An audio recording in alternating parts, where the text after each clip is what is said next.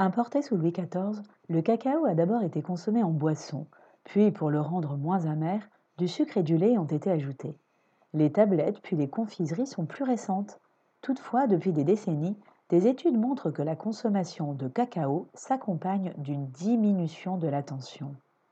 Une méta-analyse de 31 études incluant 1500 personnes dont l'âge était majoritairement supérieur à 45 ans et dont un tiers avait une tension 6 initialement supérieure ou égale à 130 mm de mercure, a montré que la consommation de cacao sous forme de boisson pendant 2 à 26 semaines s'accompagnait d'une baisse de la tension 6 de moins 1,5 mm de mercure, alors que la baisse était plus importante lorsque la consommation de chocolat se faisait en tablette, moins 3,9 mm de mercure, L'effet sur la tension est observé dès la deuxième semaine de consommation.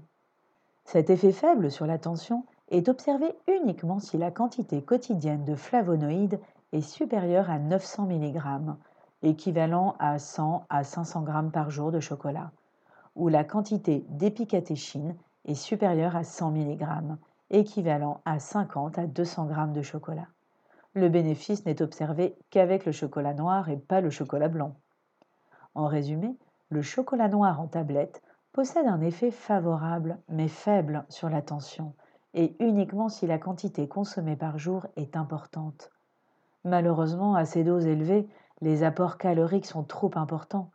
250 g de chocolat noir à 60% apportent 1500 kcal, ce qui peut conduire à une prise de poids qui n'est pas conseillée chez l'hypertendu.